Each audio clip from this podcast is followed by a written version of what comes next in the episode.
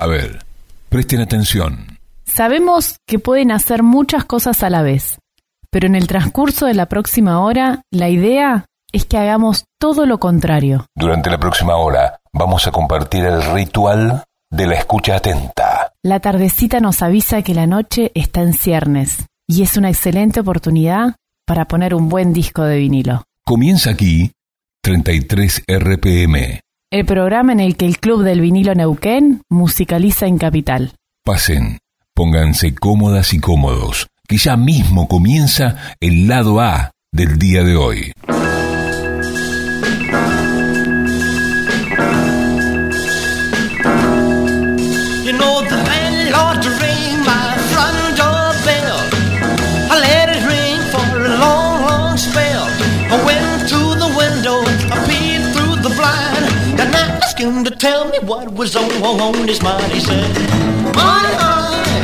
Hola, hola, ¿qué tal? ¿Cómo te va? ¿Cómo andan? ¿Cómo anda todo por allá? Estamos nuevamente en 33 RPM Discos más Radio. Hoy nos metemos en el origen, el origen de todo.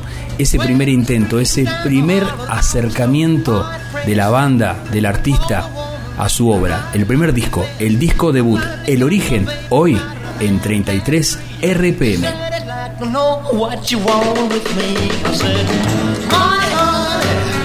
Saludamos a todos los integrantes y les integrantes de el Club del Vinilo de Neuquén. Estoy con Freddy, Freddy Rebolledo, mi nombre es Adrián Rebolledo, estamos por Capital FM, también estamos por Acústica y en quien nos creemos que somos radio.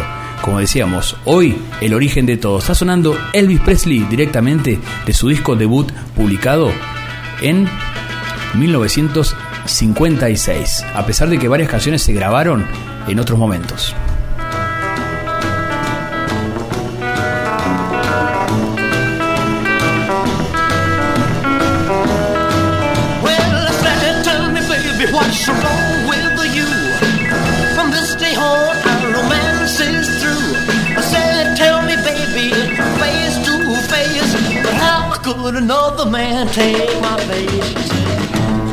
Tenemos una reedición del disco de Elvis Presley, le voy a decir a Freddy que me lo alcance. Eh, tenemos.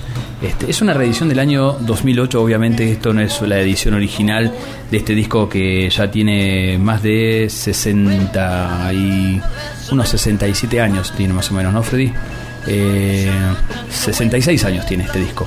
66 años de que se publicó uno de los primeros discos de rock and roll, ¿no? Paralela, en paralelo casi con Chuck Berry, con eh, Little Richards, entre otros artistas eh, que estaban más o menos en ese radar en la década 50. Bill Haley and the Homets and His Homets, ¿no? Bill Haley y sus cometas que recorrieron el mundo con rock alrededor del reloj. Pero bueno, ese no es el caso de hoy. Vamos a saltar eh, varios años, eh, desde 1956, de la publicación de este álbum. Justamente estábamos escuchando la canción que cierra el disco de Elvis, que se llama eh, Money Honey. Pero de Money Honey pasamos a esto, que está sonando ahora. Well,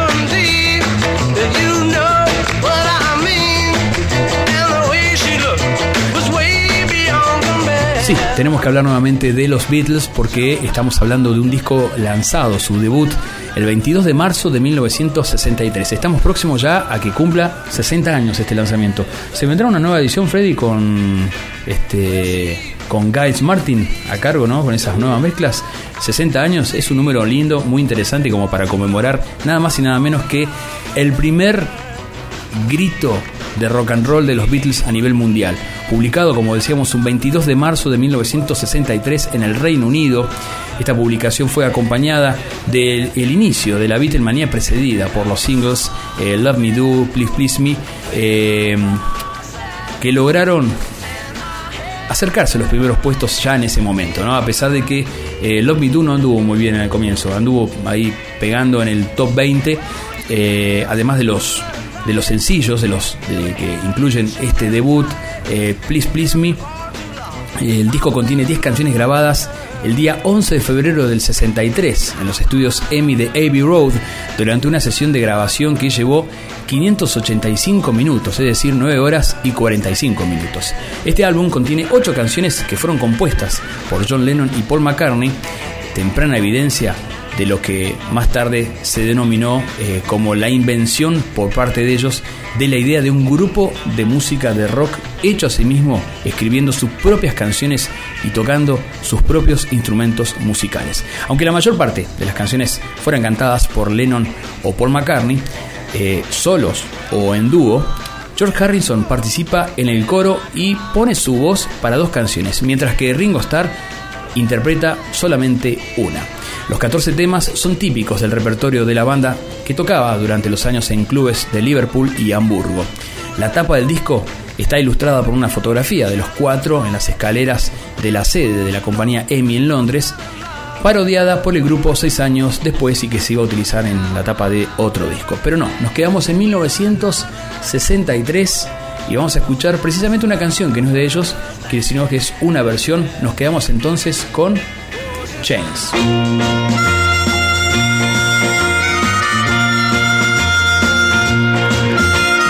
chains. My baby's got me locked up in chains, and they ain't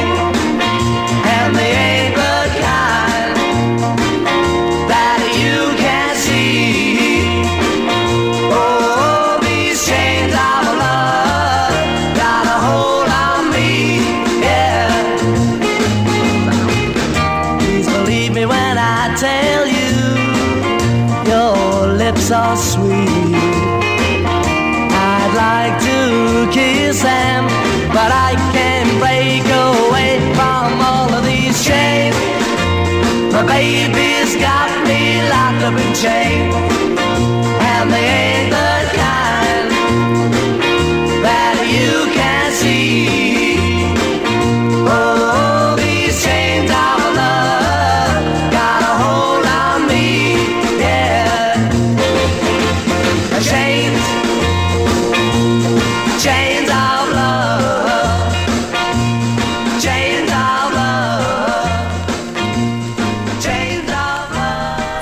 del programa, el comienzo, el origen de todo, escuchábamos a The Beatles de su primer álbum Please Please Me, Chains.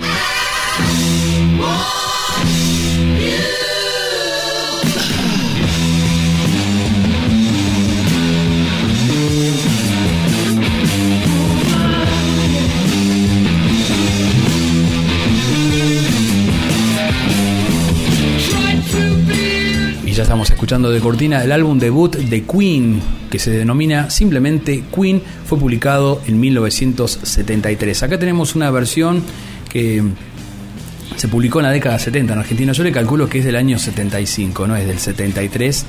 Pero lo que tiene de curioso es que, por ejemplo, la versión en vinilos es distinta a la versión de el cassette editado al mismo tiempo acá en nuestro país, porque tiene el orden cambiado de las canciones. Debe por una cuestión de la cinta, de los lados, ¿no? Eh, por ejemplo, en el lado A culmina con la canción Mother Times Rock and Roll, que es una canción de Roger Taylor, y que en el disco aparece eh, cuarta del lado B. Estamos escuchando eh, Son a Daughter, una canción que en su momento también versionó eh, la banda Corrosion of Conformity, de este disco que tengo acá, Freddy, ¿cómo se llama? ¿Este ¿Me lo alcanzás? Ahí. Bueno, eh, No Cross, No Crown, que es del 2012, ¿puede ser este disco? ¿De qué año es? 2015. Bueno, en este disco eh, versionan esta canción de Queen que muestra un Queen mucho más pesado que lo que escuchamos habitualmente. Freddy, si querés subir un poquito, vamos a escuchar un poco, compartir del debut de Queen esta canción.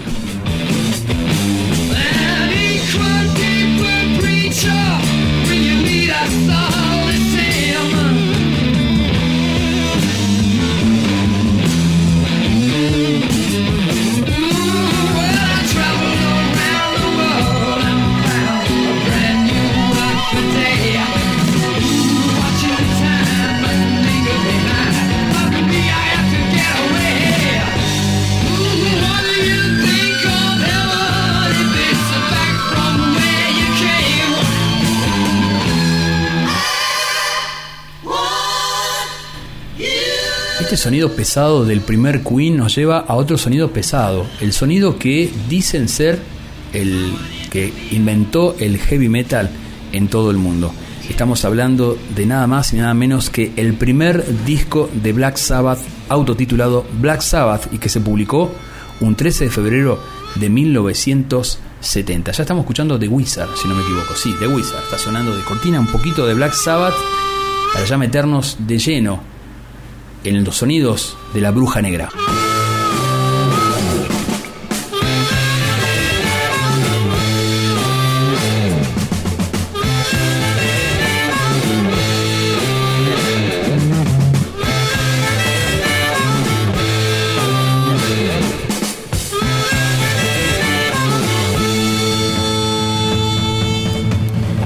Como decíamos, se lo considera el primer álbum en la historia punto de partida de la creación del heavy metal. Llegó al top 10 británico donde permaneció por tres meses, pese a que fue grabado en solo dos días y con un presupuesto de apenas 600 libras, sumado a las fuertes críticas por su enfoque, que fue calificado como satanista, logró llegar al octavo lugar del chart británico, gozando de bastante eh, popularidad entre el público más joven.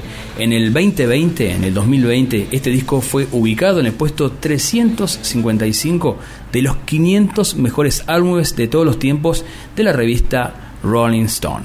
Nos quedamos entonces con la primera canción del lado B en esta versión que tenemos del primer disco de Black Sabbath. Esta canción varía según qué edición. Esta es la edición norteamericana, que el lado B comienza con Wicked World, una canción que había quedado fuera originalmente del disco. Ya está sonando. Eh, en algunas reediciones en CD la trae. La versión original eh, la versión original del Reino Unido no la trae, pero sí trae la canción Evil Woman. Pero ¿qué pasó con la versión estadounidense? Incluye Wicked World, pero quedó Evil Woman afuera. Nos quedamos entonces con Wicked World, conmemorando este, este debut de Black Sabbath, el origen Black Sabbath con Wicked World.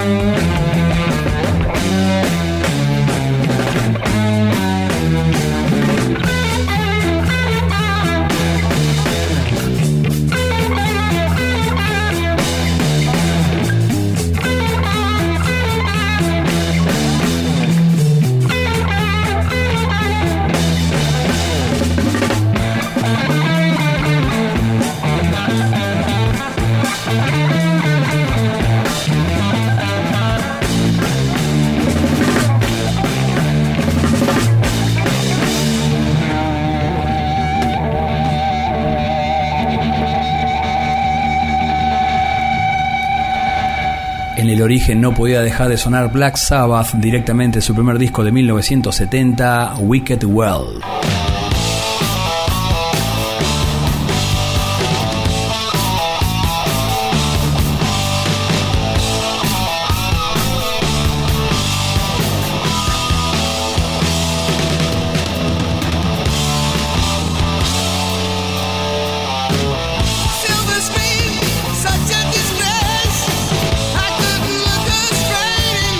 Y sí lo tenemos cantando desde Black Sabbath una década después, exactamente una década después, después 1980, del disco Blizzard of Oz. Esto es No Gone Movies, el disco con Randy Rose, con Lickers Lake y Bob Dudley. También está en los teclados Don 80. Black Sabbath, Ozzy Osbourne. En este programa de hoy, El Origen, el disco debut de Ozzy Osbourne y su banda, que en ese momento se llamaba Blizzard of Oz.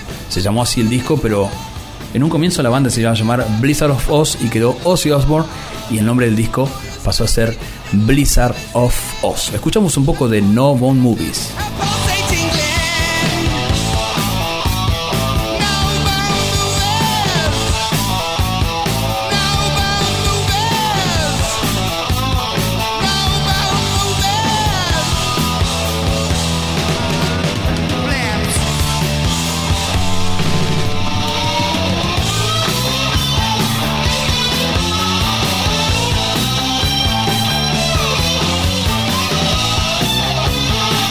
Y como en este programa se trata del origen de todo, del comienzo, qué estaban haciendo las bandas, qué hacían los artistas en determinado momento de la historia de la música. Ya estamos situándonos a fines de la década del 70, si bien con la cortina saltamos a comienzos de los 80 y hacemos el pase de un guitarrista al otro, de Randy Rose a nada más y nada menos que a Eddie Van Halen y ese fogoso primer álbum que fue Van Halen o Van Halen publicado el 10 de febrero de 1978. Ya estamos escuchando un poquito de la primera canción del lado B de este fantástico álbum debut de Eddie Van Halen y su banda Van Halen.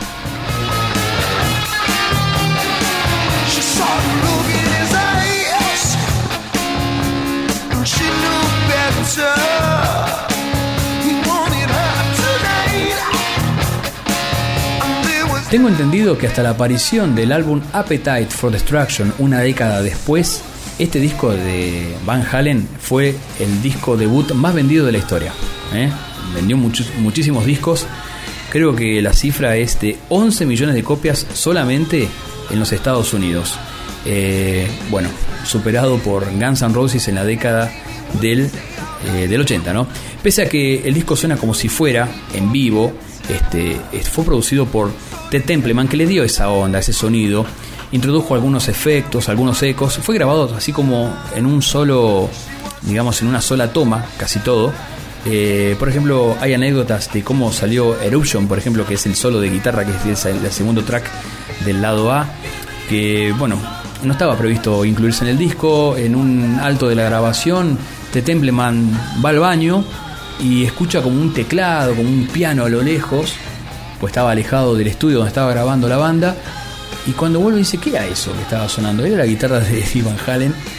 Y le dice, ¿qué es eso? Lo quiero, lo quiero grabar. Y bueno, el técnico de, el ingeniero de grabación había capturado ese momento donde Eddie Van Halen estaba supuestamente calentando los dedos. Y ahí quedó Eruption para toda la eternidad.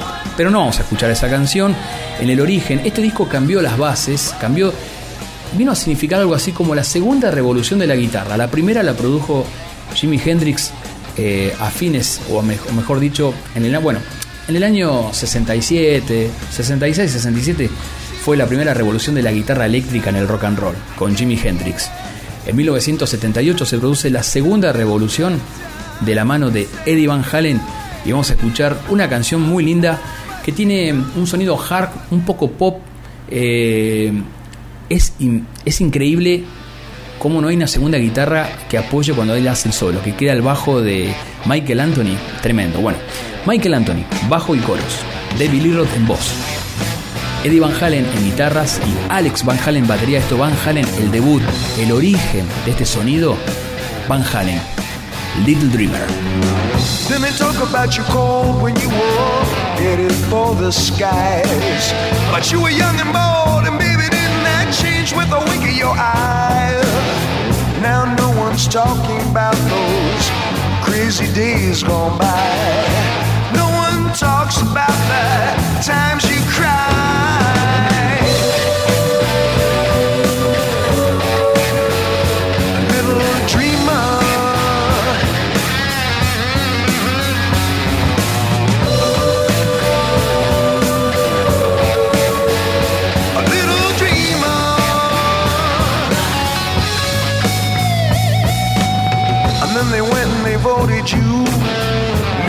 Likely to succeed. I had to tell them,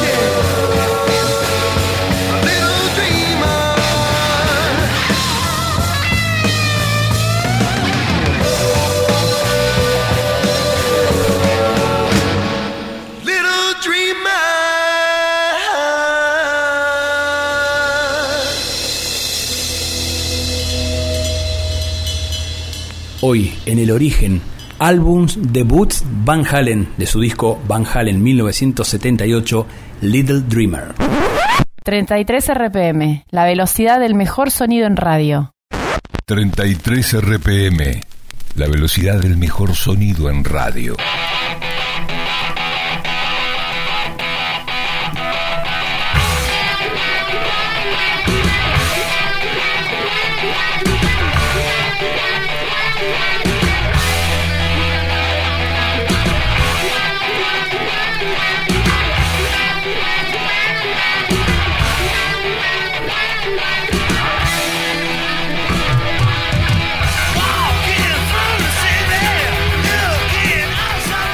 Seguimos acá en 33 RPM, estamos ya en el bloque número 2 y Iron Maiden preanuncia lo que se viene, ¿no? Se viene un bloque donde vamos a tener algo de la New Way of British Heavy Metal, que, bueno, Iron Maiden fue un poco la banda punta de lanza de todo este movimiento que se gestó a fines de la década del 70 en Inglaterra, eh, surgido también influido por, por un lado, por los sonidos punk, ¿no? El sonido punk y por otro lado, eh, sonidos eh, del rock progresivo, del cual Steve Harris era muy fanático, por ejemplo, de bandas como Genesis, eh, que tomó muchos elementos para, para componer las primeras canciones de La Doncella de Hierro. Estamos escuchando la versión del primer álbum, si bien, eh, como dijo por ahí nuestro compañero y colega eh, Patricio Biondelli, lo vamos a tener después compartiendo con nosotros algunos de sus pensamientos acerca de los debuts, de los movimientos, de lo que se gesta con cada álbum con cada en cada década ¿no? lo que se lo que se vislumbra para los años que siguen en la música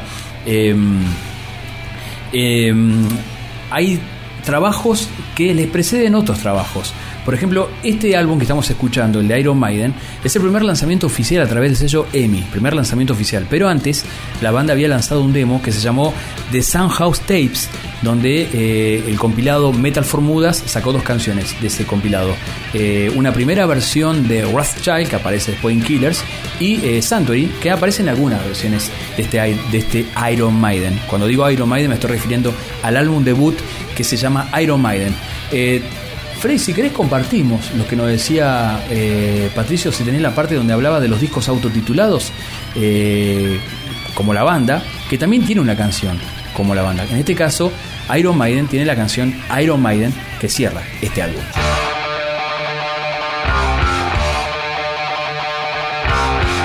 33 RPM. Más que coleccionismo, es un amor.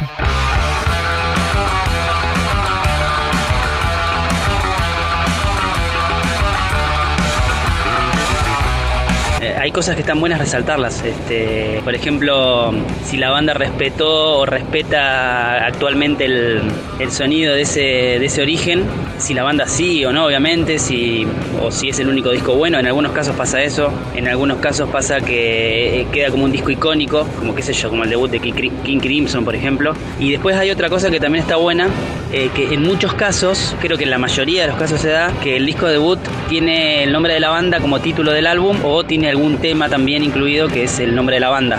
En algunos casos pasa como Maiden y en otros no pasa como, qué sé yo. Annihilator recién puso el tema Annihilator en el King of the Kill, mucho tiempo después del debut.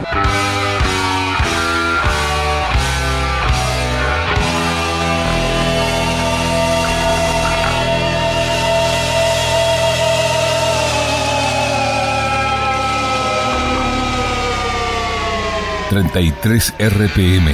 ...el programa del Club del Vinilo...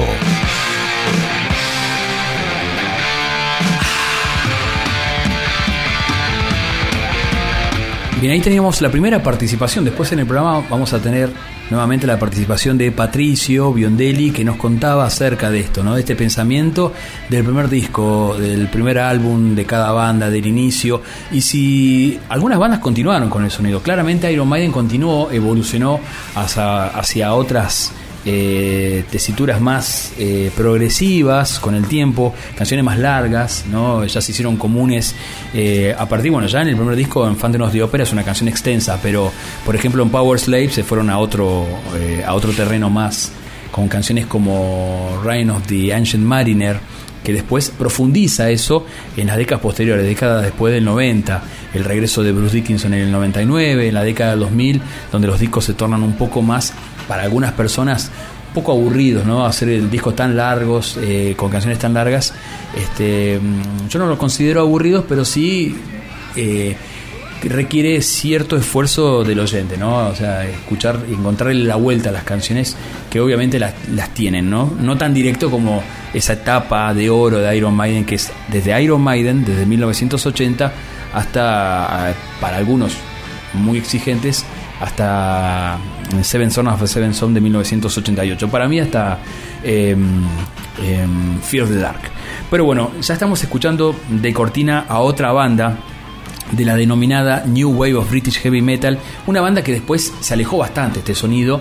Eh, para mí los dos primeros discos de Def Leppard son únicos, son geniales, grandes. Te puedo bancar hasta eh, Pyromania de 1983, pero cuando escucho este Def Leppard sin esos famosos coros que le hizo Robert Matt Lange, el productor del siguiente disco, eh, estoy hablando de Tom Allen, ¿no? que produjo este primer disco, que también ellos también tenían un, un EP publicado en 1978. Pero el primer disco real de ellos aparece en 1980.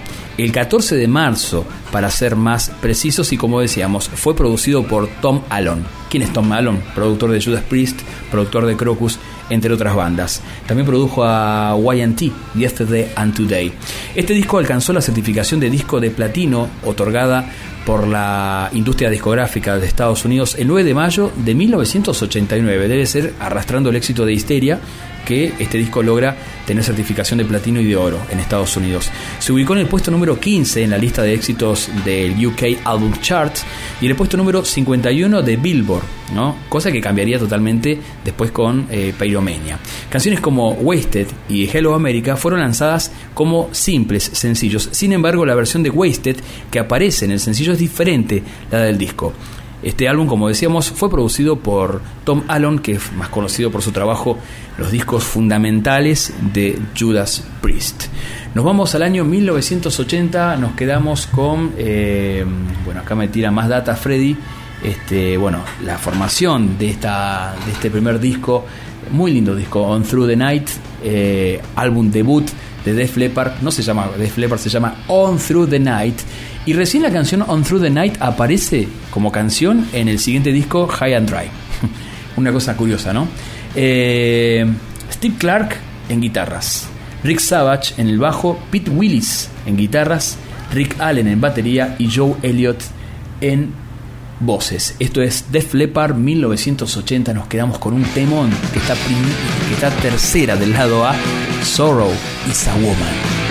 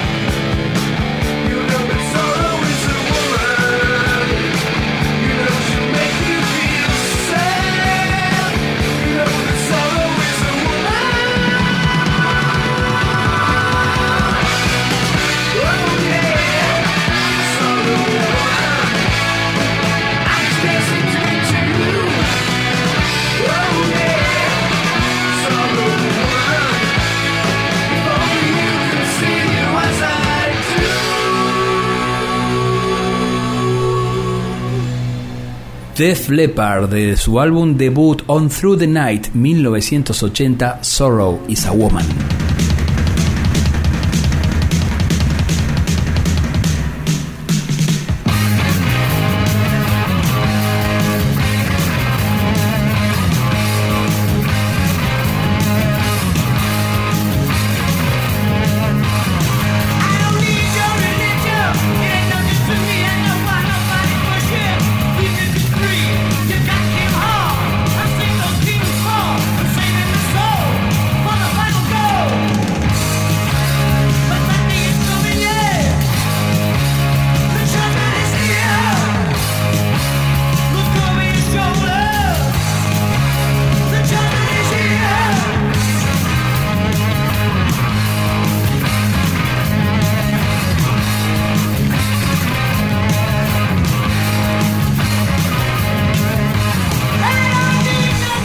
Seguimos en 33 RPM, qué temazo este de, Saxon. Este también, estamos con la duda, este es un EP, es un álbum, para mí es un álbum ya, porque tiene cuatro canciones por lado, ya es un disco, está muy bueno este disco, eh, tiene muy lindas canciones como esta, Judgment Day, eh, Militia Ward, que está en el lado B, eh, Frozen Rainbow, que, que tiene dos partes, ¿no? Eh, la verdad que es un gran, gran disco.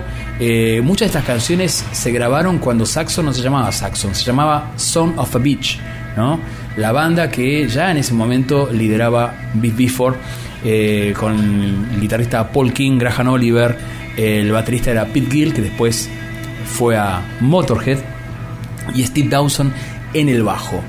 Eh, acá se produjo como una especie de. Cuando empezó la fiebre del heavy metal a mediados de la década del 80 en Argentina, el sello Music Hall empezó a editar todos los discos que eran de licencia de los álbum de los, del sello Carrer. Carrer es un sello eh, europeo de música disco, música disco europea.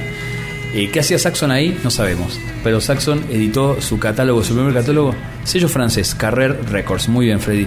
Eh, editó, bueno, del primer disco de Saxon hasta Crusader.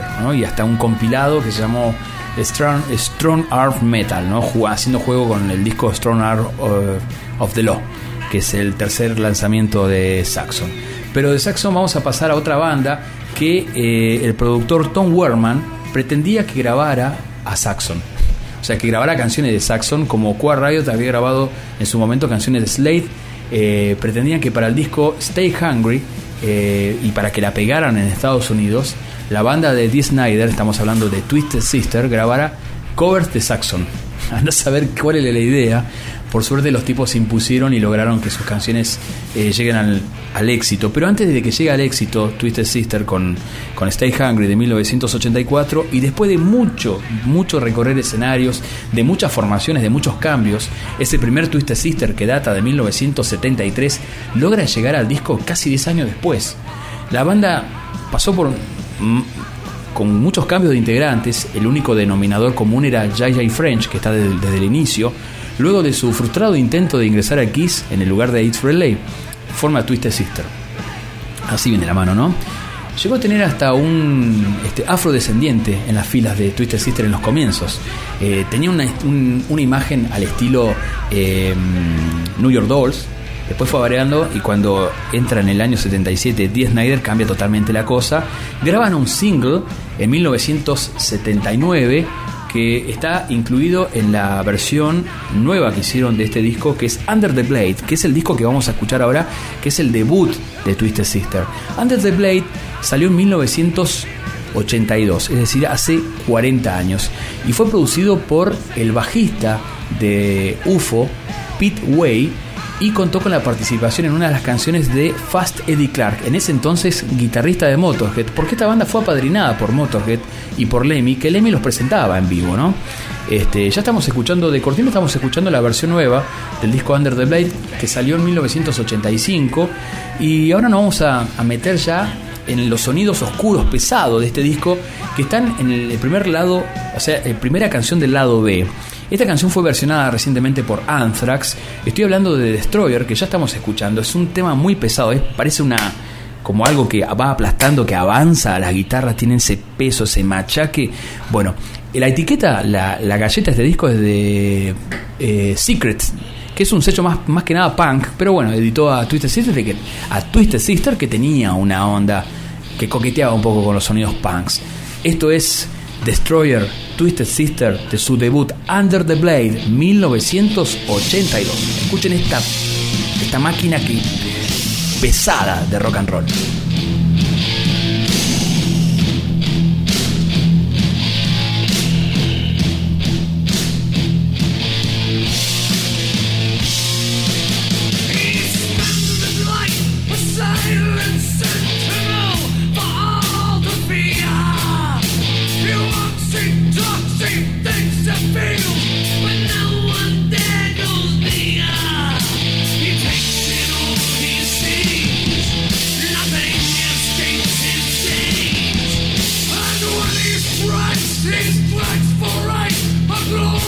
Sorry.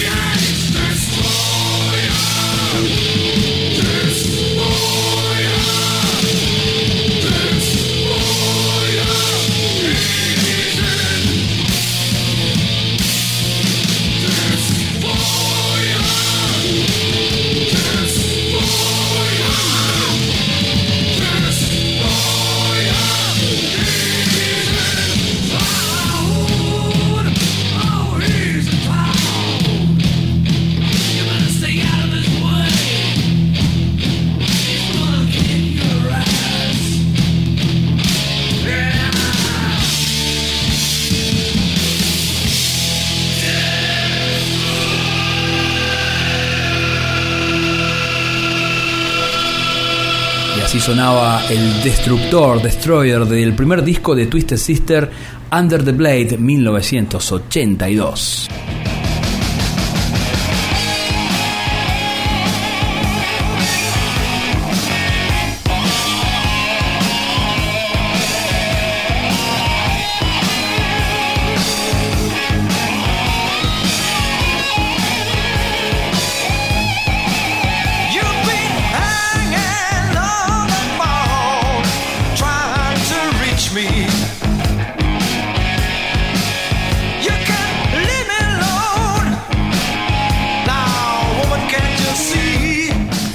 Quedamos en 1982. Hace 40 años había mucha movida del rock and roll y del metal. Salieron discos notables, súper notables, súper sobresalientes. Ya lo hemos mencionado, me parece, en otros programas.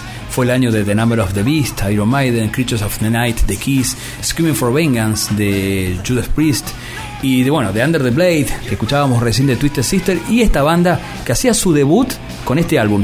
Simplemente titulado Vandenberg, la banda holandesa de Adrian Vandenberg, banda que después logró tener cierto suceso como soporte de Kiss, eh, también siendo soporte de Whitesnake y bueno, su guitarrista Adrian Vandenberg terminó tocando en Whitesnake precisamente. Escuchamos, ¿qué, qué pusiste Freddy? ¿El hit?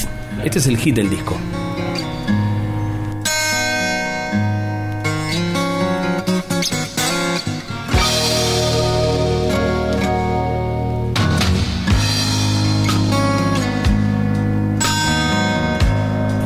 Fíjate Freddy que este disco fue producido por Stuart Epps, ingeniero de sonido de Led Zeppelin y bueno, era uno de los que uno de los que pisaba fuerte en Atco Atlantic. De hecho, les dio el contrato a Vandenberg para que editara este disco y los dos que le siguieron, eh, Heading for a Storm y Alibi, a través de Atco Atlantic. Escuchamos un poco de Burning Heart, que fue un hit, cierto suceso en Estados Unidos tuvo. ¿eh?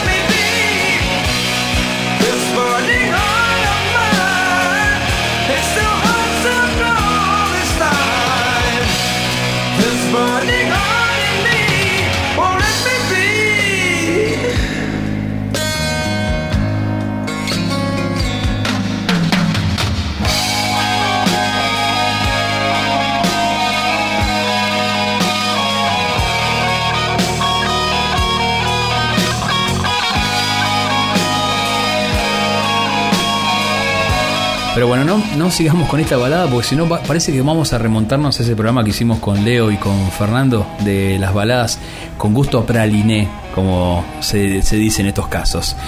Vamos al año 1981. En realidad este debut es engañoso porque originalmente salió eh, por un sello independiente, el sello que tenían los Motley Crue, estamos hablando de Motley Crue, señoras y señores, eh, su sello Leather Records editó a fines de 1981 su primer esfuerzo titulado Too Fat for Love. Nosotros tenemos la versión argentina y la versión batallada de esos años 80, ¿eh? Con Freddy este disco le dimos, pero así está. Escuchen.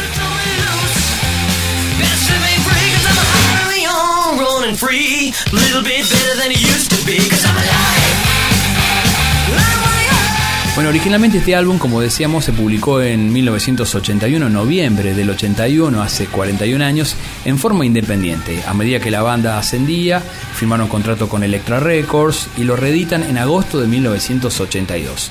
Originalmente incluía la canción Stick to Your Guns, cuando fue lanzado ese 10 de noviembre del 81 eh, a través de Leather Records.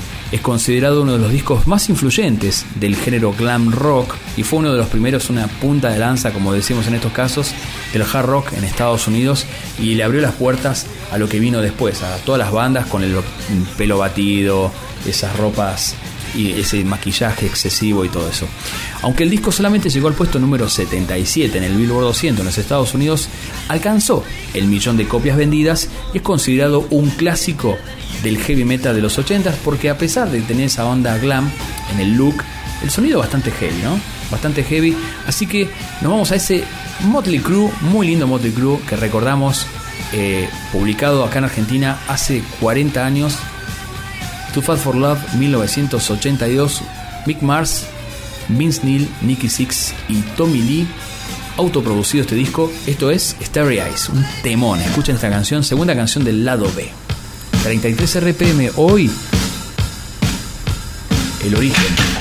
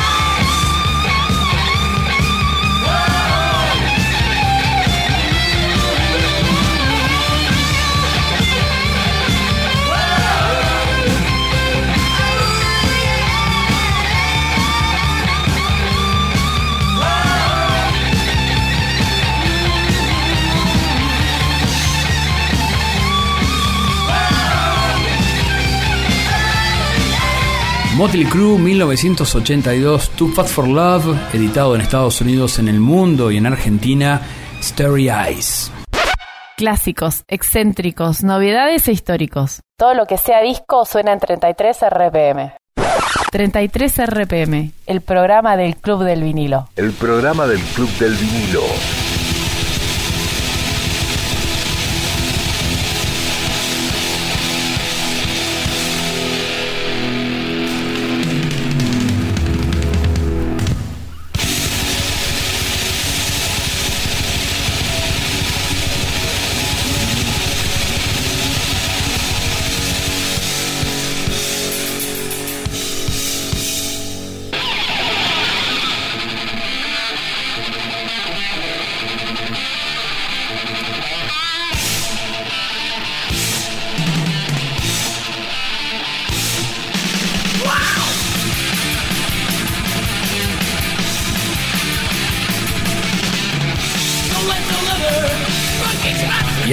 Y así, así damos inicio al tercer bloque con nada más y nada menos que con esta patada a los dientes que es Hit the Lights, la canción que abre el álbum debut de Metallica, Kill Em All, un disco que también definió el sonido del thrash metal, que impuso el sonido del thrash metal.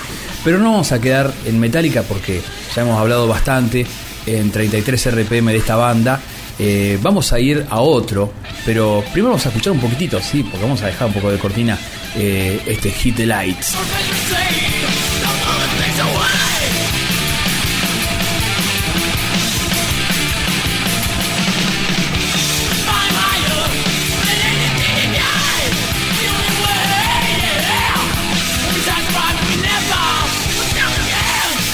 Kill apareció el 25 de julio de 1983, si no me equivoco, 25 de julio la fecha.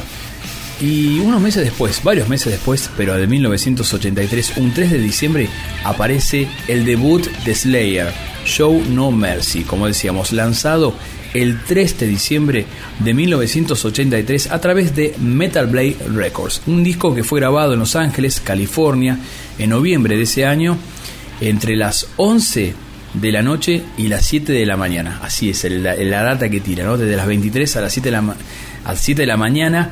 Eh, para reducir costos de estudio. La edición de 1987, que fue posterior, obviamente, eh, incluía las ya ahora clásicas eh, Haunting the Chapel, Capture of Sin y Chemical Warfare. Y la edición de 1994 contiene Aggressive Perfector y Chemical Warfare. Las ventas de este disco superaron las 20.000 copias en los Estados Unidos y otras 20.000 copias en el resto del mundo. La banda, gracias a la edición de este debut, consiguió una cierta popularidad en los Estados Unidos a pesar de las malas críticas que recibieron. Comenzó su primera gira por su país de origen por Estados Unidos. Vamos al año 1983 con un sonido más emparentado al heavy metal tradicional, pero ya apuntando los cañones hacia el thrash metal. Slayer, Tom Araya, Kerry King, Jeff Hanneman y Dave Lombardo. Slayer modelo 1983 del álbum Show No Mercy. Esto es Die by the Sword.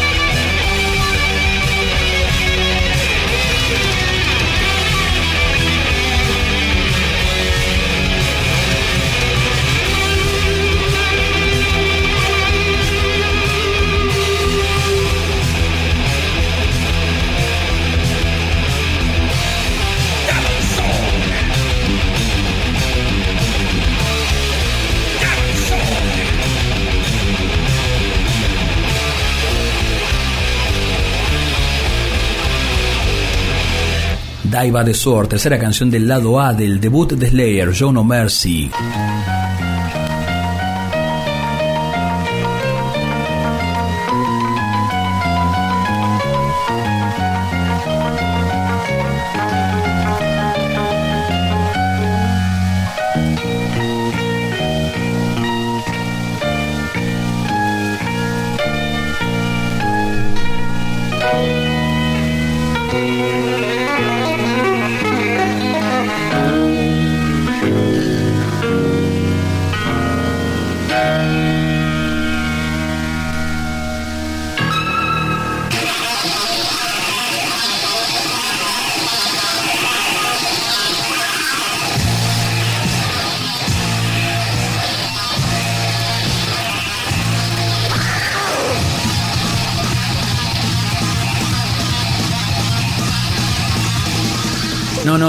Pusimos un cassette, no es un cassette esos que grabábamos en nuestra adolescencia y regrabábamos, ¿no? Fernando, Patricio, seguro que se acuerdan, ¿no? Que hacíamos eso de regrabar, conseguíamos un material y regrabábamos, regrabábamos, o sea, copia de copia de copia hasta que llegaba a la casa de uno, la casetera de uno y era, había pasado por 30.000 copias antes de llegar a nosotros y así sonaba más o menos, ¿no? Los primeros lanzamientos, bueno, me acuerdo, cassette de Destruction, de Exodus y, por supuesto, Megadeth que está sonando desde su primer disco, pero esta es la versión demo de Last Rites Love You to Death que tenemos, no tenemos la edición original de Combat, tenemos una reedición muy reciente, creo que del 2014 de Legacy, del sello Legacy Sony Music, muy raro esto. Suena muy pero muy bien y vamos a escuchar acá por primera vez está la versión completa. Escuchen este teclado está completo. Vamos a escucharlo y después nos metemos de lleno a escuchar una canción de este debut de la banda de The Mustaine.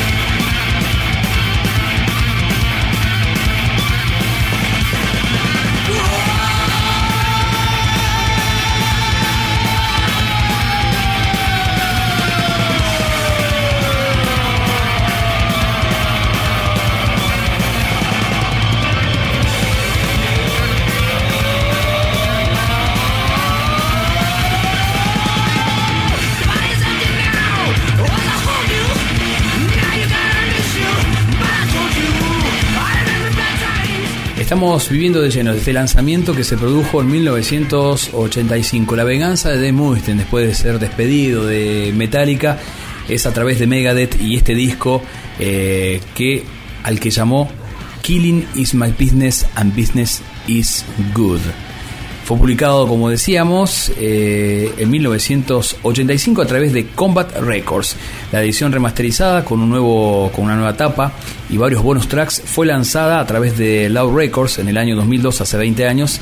A principios de 1985 el grupo recibió 5 mil dólares para producir el álbum, pero bueno, se la gastaron en otras sustancias, en otras cuestiones y lo grabaron con lo que tenían. Mal no le quedó porque el máster le quedó bastante bien y pudieron trabajarlo, por eso eh, la mezcla que tenemos ahora suena muy, pero muy potente.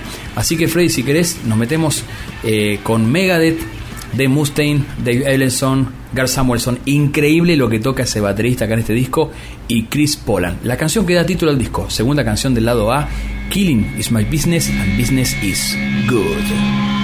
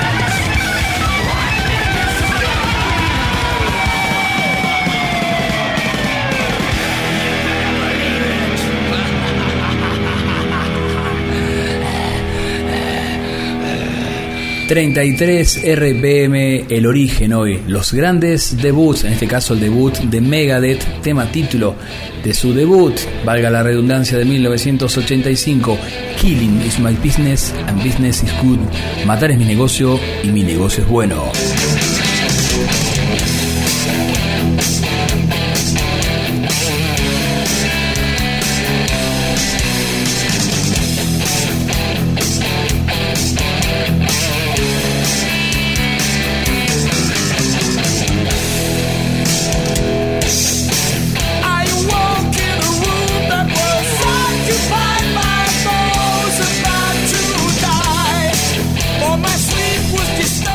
Esto que está sonando es el debut de la banda de Graham Bonnet y el debut discográfico, podríamos decir, de Ingram Manstein. Estamos hablando de Alcatraz. No estoy muy seguro si es el debut discográfico de Manstein. ¿eh? Me parece que Stiller, o está ahí Stiller, la banda que tenía con Ron Kill, fue antes. Estamos hablando de todas maneras un lanzamiento previo a lo que fue eh, la carrera del sueco con Rising Force en 1984. Pero no vamos a hablar de Manstein. Vamos a hablar un poquito de Alcatraz. Él venía, eh, Graham Bonnet, venía de frustrados intentos de integrar la banda de Michael Schenker Group, de integrar Rainbow, ¿no? que no terminó muy bien con Richie Blackmore. Entonces arma su banda, eh, al que le puso Alcatraz y editó este disco que tenemos una versión japonesa. El disco se llama No Parole from Rock and Roll y apareció hace 39 años.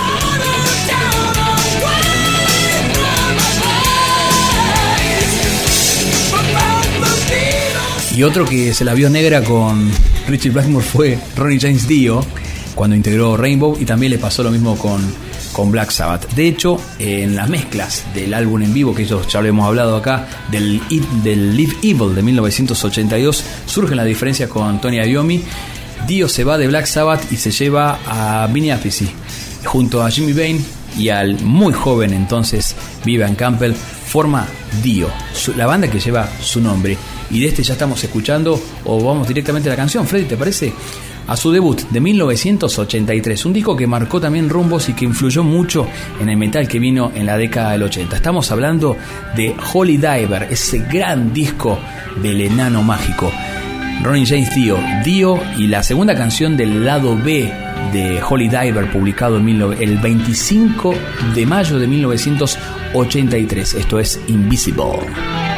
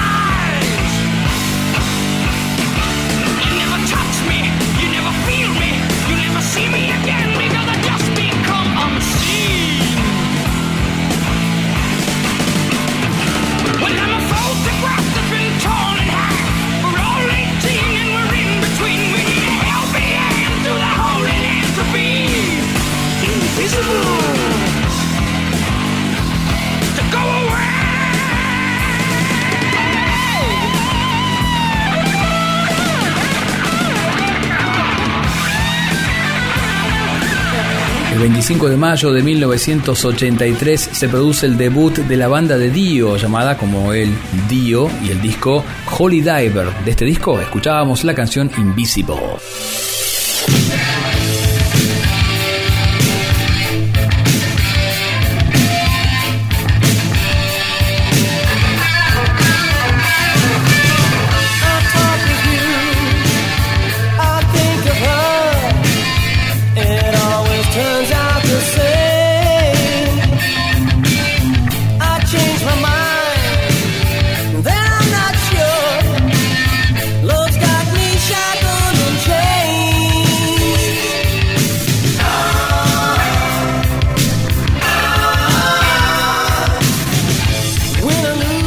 El debut de Dokken está sonando ahora. Estamos en este programa de 33 RPM, estamos saliendo por la 88.5 Capital FM, estamos saliendo en acústica, también en quienes nos creemos que somos radio.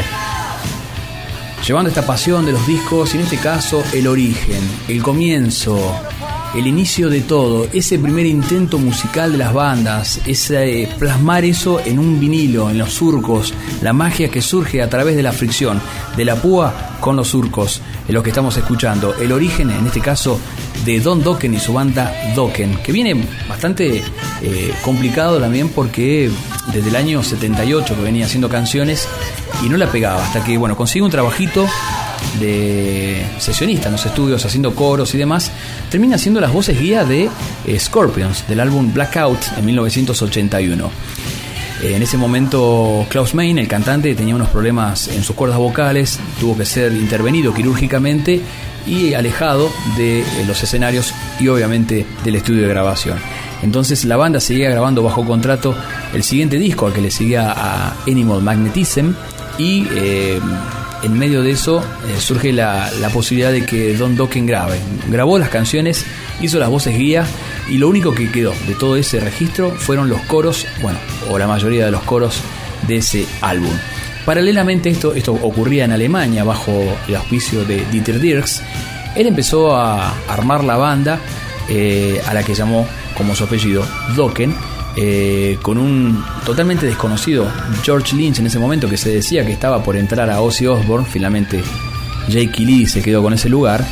eh, Mick Brown en la batería. Y en ese entonces de bajista tenía a Juan Crozier que estaba por entrar a Rat o estaban ahí tocando con Rat.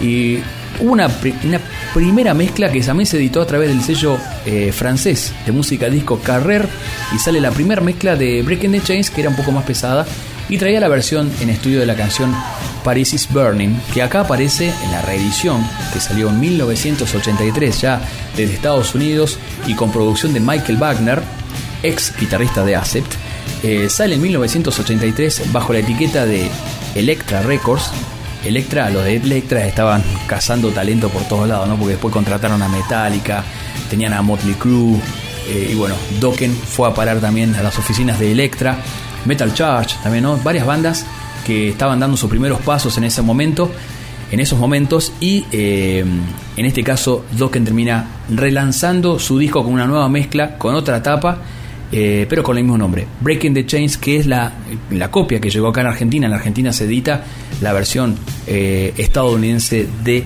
Electra. Y estábamos escuchando la canción E the Middle.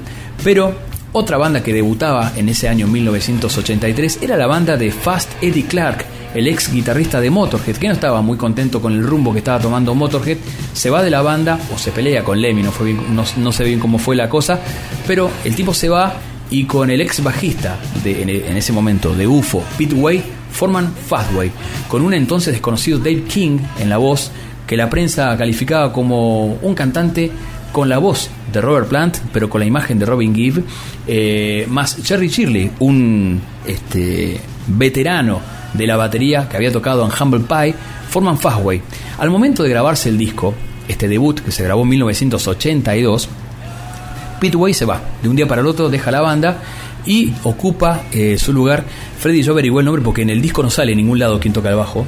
Eh, pero mira, por acá tenía el nombre. Se llama Rafaelito.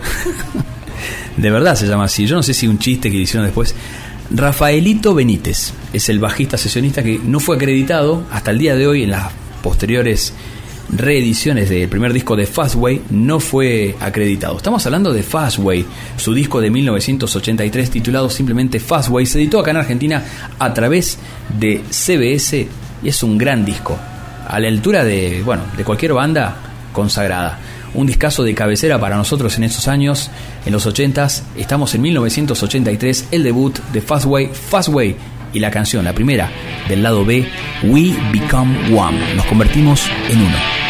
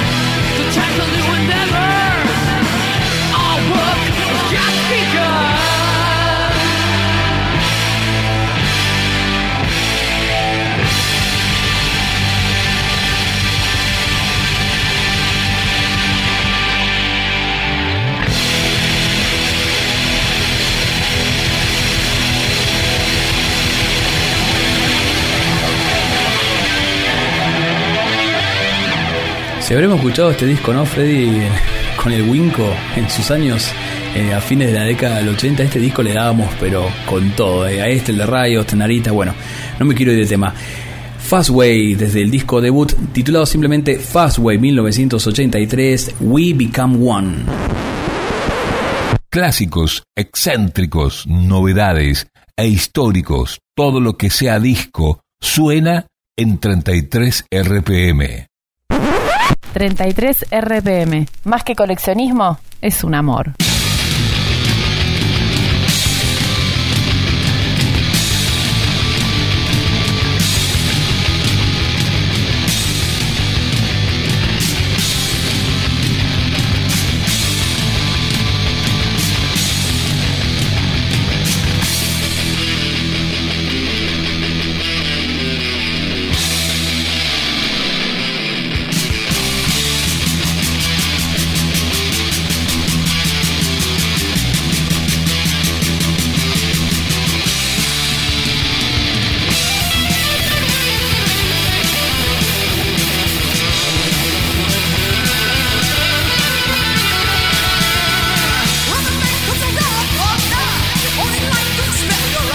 Estamos ingresando al cuarto y último bloque de 33 RPM Discos más Radio, el origen, el inicio, el punto de partida de las bandas, ese álbum debut, el tan ansiado álbum debut.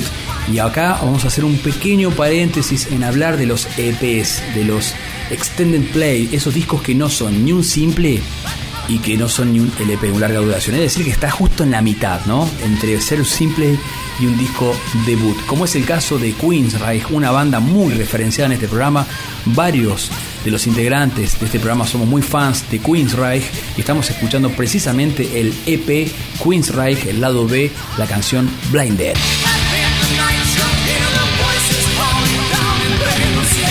Pero de ese EP autoproducido, autofinanciado, que después a través de EMI logran editar, Queenright logra el primer disco debut que ya estamos escuchando de Cortina. Freddy, quiero que me hagas escuchar la segunda canción del lado A que me encanta, que es Enforce. Estoy, estoy hablando de The Warning, un discazo, un disco que me gusta muchísimo, uno de mis discos favoritos de Queenright. Suena, suena un poquito ahora, entonces, eh, Enforce.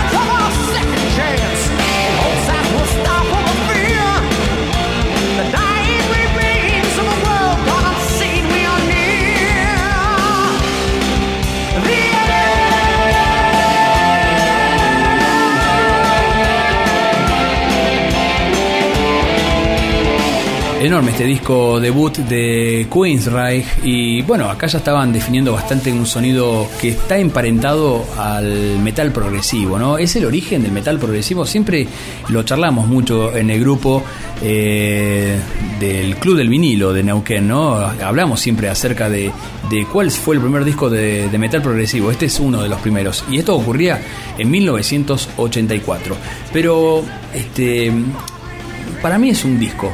Este que vamos a escuchar ahora, que ya estamos escuchando de cortina. Estoy hablando de Rat y su EP eh, titulado simplemente Rat.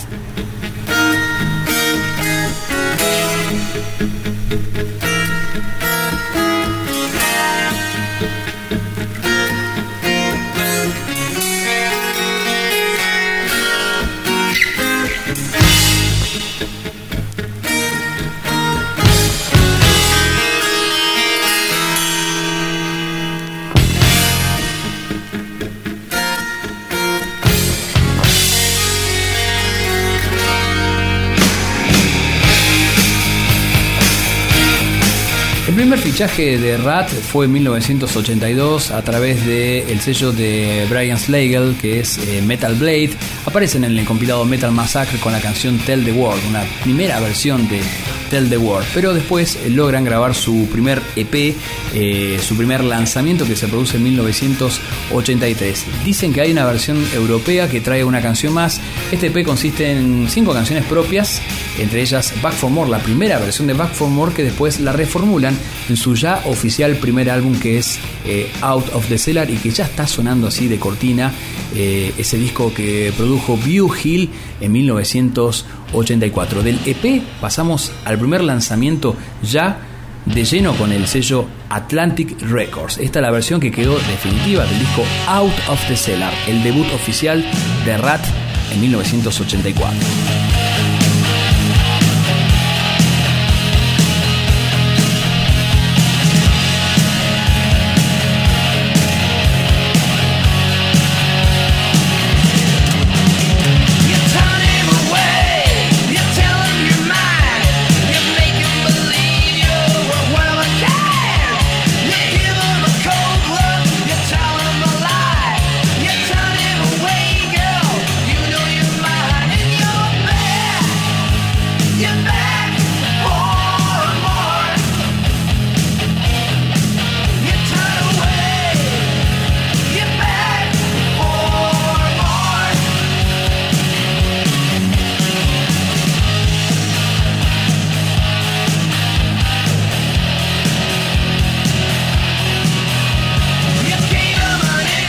Glorioso rat ¿no? de esos años, del periodo 1983 a 1990, Stephen Percy, Robin Crosby, Warren de Martini, Juan Crousier y Bobby Plotzer.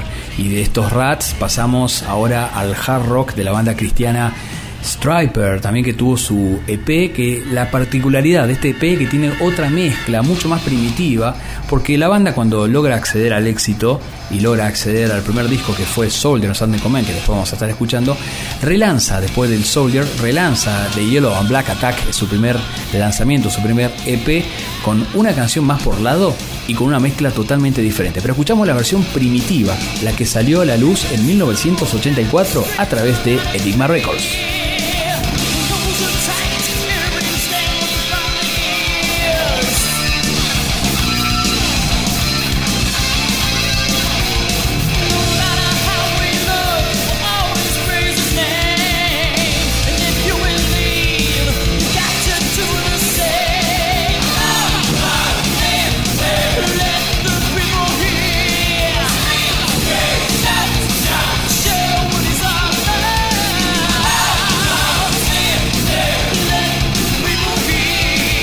De este primer lanzamiento, de este primer intento de se- acercarse al debut de Striper, pasamos con esta formación: Michael Sweet, Robert Sweet, eh, Tim Gaines y Oz Fox. Este es el primer lanzamiento oficial producido también por otro conocido de la casa, por Michael Wagner, ex guitarrista de Acept. Produjo varias bandas, Michael Wagner. Produjo a Striper, a Warrant, a, bueno, a los propios Acept. eh, produjo a Dokken y bueno, un sinfín de bandas más que Raven, Raven, nuestros queridos Raven también fueron pasaron por la consola de Michael Wagner. Escuchamos un poquito entonces un fragmento de la canción que abre este disco y que titula este debut oficial discográficamente de Striper, Soldiers Under Command, aparecido en 1985.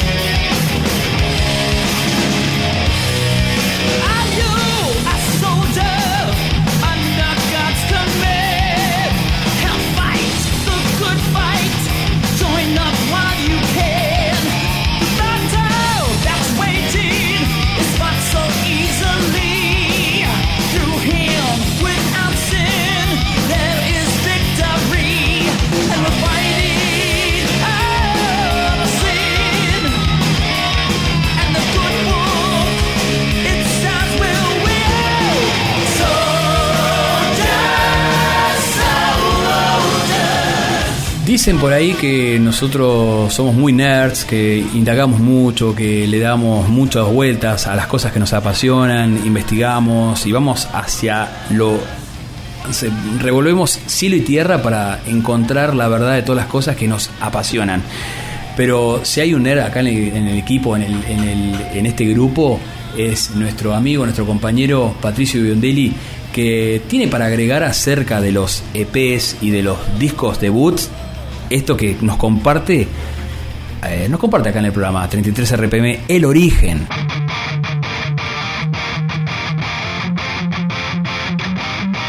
...33 RPM... ...el programa del Club del Vinilo...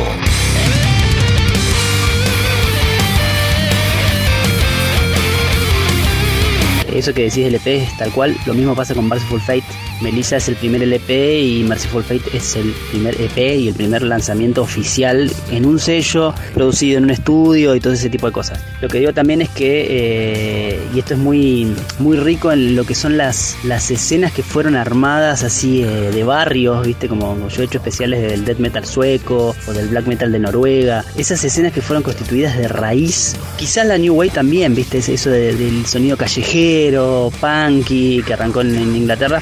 Bueno, bueno, a lo que voy es que las escenas como el death metal eh, sueco o el black metal noruego, por ejemplo, por nombrar algunas, eh, nació todo de demos. Incluso hay un montón de bandas que son clásicas que solamente sacaron demos y nunca llegaron a grabar el disco. O por ahí las bandas, Mephisto, por ejemplo. Mephisto es una banda sueca requete recontra buenísima que grabó demos de trash, pero no sabes qué buen trash sueco. Muy bueno, que no es una no es un país que se que, se distinga por el trash, ¿no? Pero antes del death metal hubo una escena de trash excelente, pero son todos demos lo que hay. Y eso también está bueno, ¿viste? Lo que pasa es que bueno, en vinilo conseguir esas cosas eh, hay muy poco, es más que nada cassette. ¿Por qué lo nombro? Porque la escena se constituye a partir de, ensayos, de shows, de, ir a los bares a ver las bandas, después ir a la- las bandas crecen y tocan en recintos más grandes y así, y después hay demos, intercambio de demos, que fue mucho en los fines de los 80, en los 90, y eso es tremendo, a, a mí me encanta. Este, todo eso es amor puro a la música. Después, otra cosa también, este, después hay un montón de bandas que en época de demos se llamaban de una manera, después continuaron pero ya con otro nombre. Entonces como que la banda murió ahí y no sacó nunca nada, algo producido oficialmente. Por ejemplo Nihilist, que después fue en Tombed, y la mayoría de estas bandas cambiaban, cambiaban de nombre por una cuestión de que por ahí querían echar músicos, ¿no? Eh, entonces para no echar a nadie, este, directamente continuaban, otros se cortaban solos y seguían este, con otro nombre. Eso pasó en Nihilist, cuando el de Unleashed se fue, o lo sacaron, entonces Nihilist murió, en Tombed, lo mismo Treblinka con Suso Tiamat, y muchas bandas también así que murieron en época de demos, se hicieron este, grandes desde el inicio, pero con un nuevo nombre.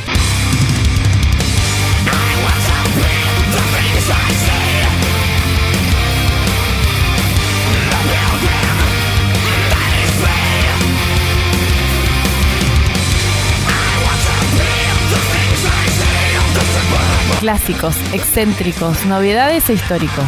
Todo lo que sea disco suena en 33 RPM. 33 RPM. And during the few moments that we have left, we want to talk right down to earth in a language that everybody here can easily understand.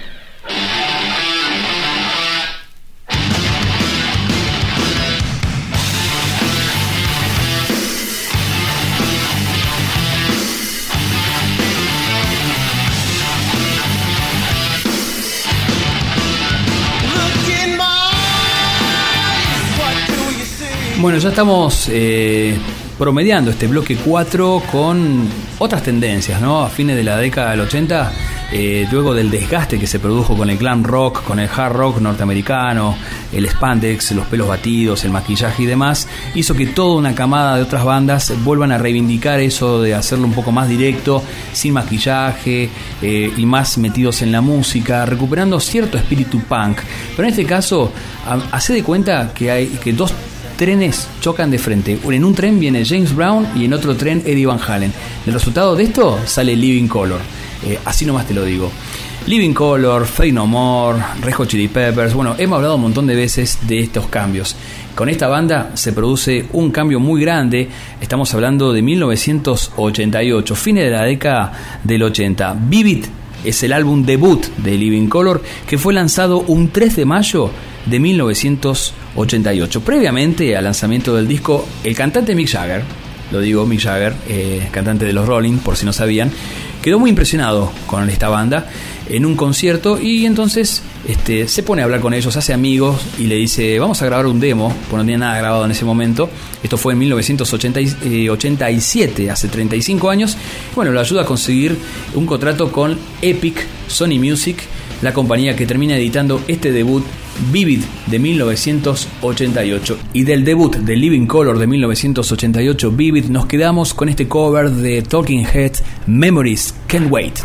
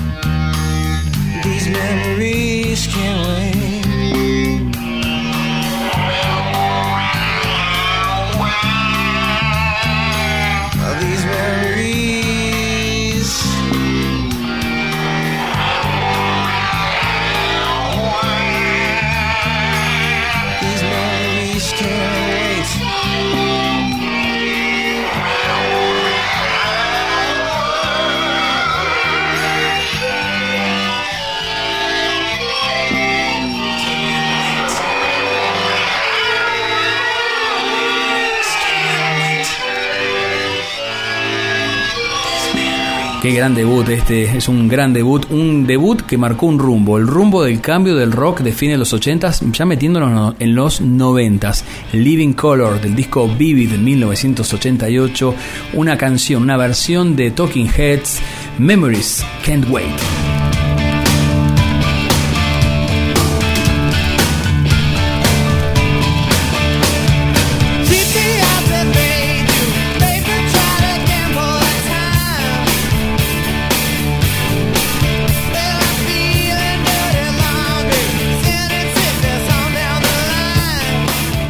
Y también con ese agotamiento de ese hard rock, entre comillas, un poco, un tanto ficticio, ¿no? Dándole más importancia a la imagen, que se había vuelto eh, todo eh, a fines de la década del- de los 80s.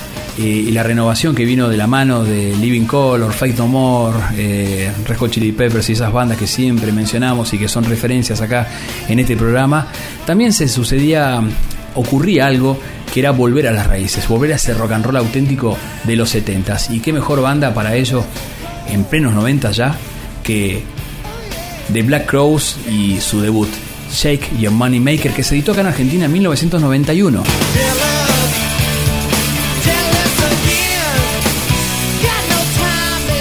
Pero en la línea imaginaria del tiempo que manejamos en este origen, los debuts, los grandes debuts discográficos, nos vamos a 1984 con el debut de The Cult, esa banda que también vino a cambiar mucho el panorama rockero y que fue variando, ¿no? Y eso un poco lo planteó también Patricio, si las bandas que arrancaron con un sonido ya lo tenían definido desde el primer disco, ¿y qué pasó con ese sonido a lo largo de los años y a lo largo de los lanzamientos? Bueno, en el caso de The ha ido para allá, para acá, una montaña rusa fue la carrera de, de ¿no? Del rock gótico pasar a un rock and roll pleno, pasar a hard rock eh, y con en los noventas con una música con tintes eh, alternativos, con un poco de electrónica, volver a pegar la vuelta por el hard rock y así, ¿no? Y ser actualmente una banda, simplemente una banda de rock, ¿no? Es una banda de rock hecha y derecha de Cult. Ya le estoy pidiendo a Freddy que me ponga alguna cortina de Dreamtime, que es el debut de The Cult de 1984.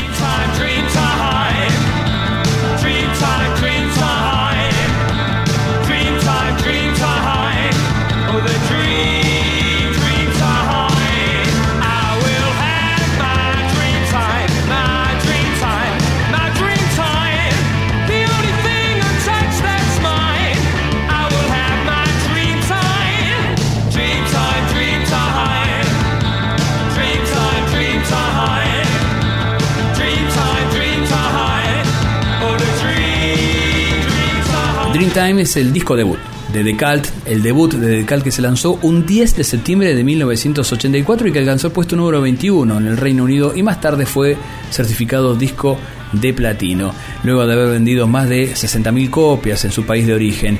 El primer sencillo fue Spirit Walker que subió al puesto número 1 en la lista del indie rock del Reino Unido en 1984. ¿Escuchamos esa canción, Freddy, precisamente? Spirit Walker Esto es The el debut de The Cult en 1984, una de las bandas que estamos escuchando acá hoy en el origen, el 33 RPM.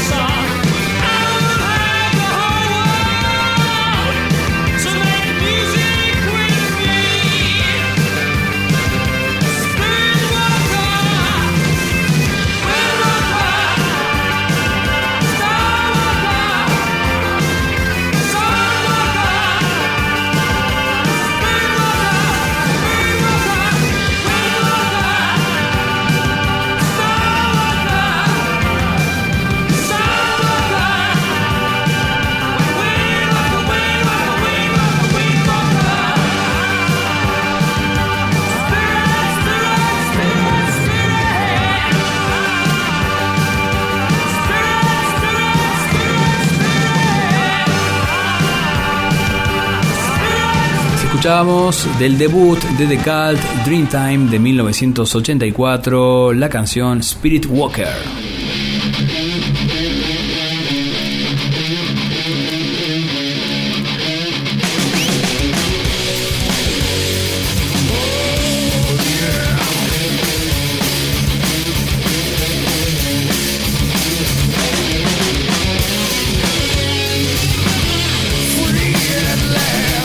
Indudablemente ya estamos en los noventas, ¿no? Noventas del debut de esta banda, The Down, con su álbum Nola de 1995. Este disco se publicó el 19 de, de septiembre de 1995. El nombre del disco es el acrónimo de la ciudad de origen de la banda, Nueva Orleans, Luisiana. Las canciones de este disco fueron escritas principalmente por Phil Anselmo y Piper Keenan de Corrosion of Conformity entre 1990 y 1995. Nola fue disco de platino con un millón de copias vendidas solamente en los Estados Unidos. Nos quedamos con esta cortina, con esta canción de este álbum Nola de 1995. Esto es Lifer.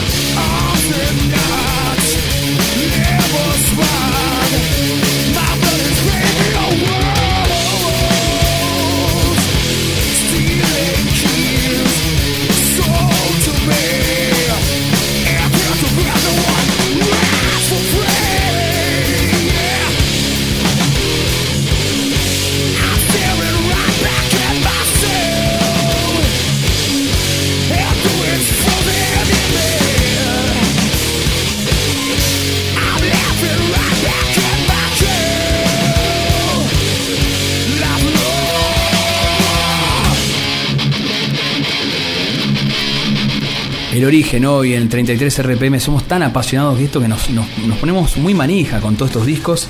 Y la verdad que nos quedó muchísimo material afuera. Por ejemplo, nos quedó el debut de Tesla, de Cinderella, de Poison, de Great White, de Wasp, el debut de Heavy Petting, de Ingle Manstein con su Rising Force, Winger, Skid Row, Vixen y Elegance. Nos quedaron esos y también tenemos el compromiso de volver a los debuts, al origen. Un origen 2 podría ser, ¿no, Freddy? Este, porque vamos a también tener el origen, eh, el debut de Sex Pistols, de Ramones, metiéndonos ya más en el punk, eh, también en el blues con Stevie Ray Vaughan y otros artistas, otros grupos, otras bandas, otras propuestas. Estamos escuchando ya de fondo un lanzamiento de este siglo, del siglo XXI, como le gusta decir a nuestro amigo Fernando. Estamos con un lanzamiento de el 2010, nada más y nada menos que Ghost y su álbum Opus Eponymous que se publicó el 18 de octubre del 2010, grabado en el pueblo natal de la banda, el Lincoln Pong, eh, ¿cómo se dice? Lincoln Ping, producido por Jim Walker. Este disco fue publicado a través del sello independiente Rise Above Records de Lee Dorian y fue nominado para los Grammys del 2011. Nos quedamos ya para el finalizar este, este origen, este debut, estos debuts espectaculares discográficos con Ghost, la banda del Papa Emeritus de Tobias Forge, y esto es The Ritual. Muchas gracias y hasta la próxima. Freddy Rebolledo me acompañó, lo grabamos directamente desde aquí, desde el corazón de Cinco Saltos. Fue grabado este programa en los estudios de Freddy Rebolledo. Mi nombre es Adrián Rebolledo. Eh, el agradecimiento eh, por acompañarnos y estar con nosotros en sintonía. Hasta la próxima en 33 RPM. The Ritual, Ghost.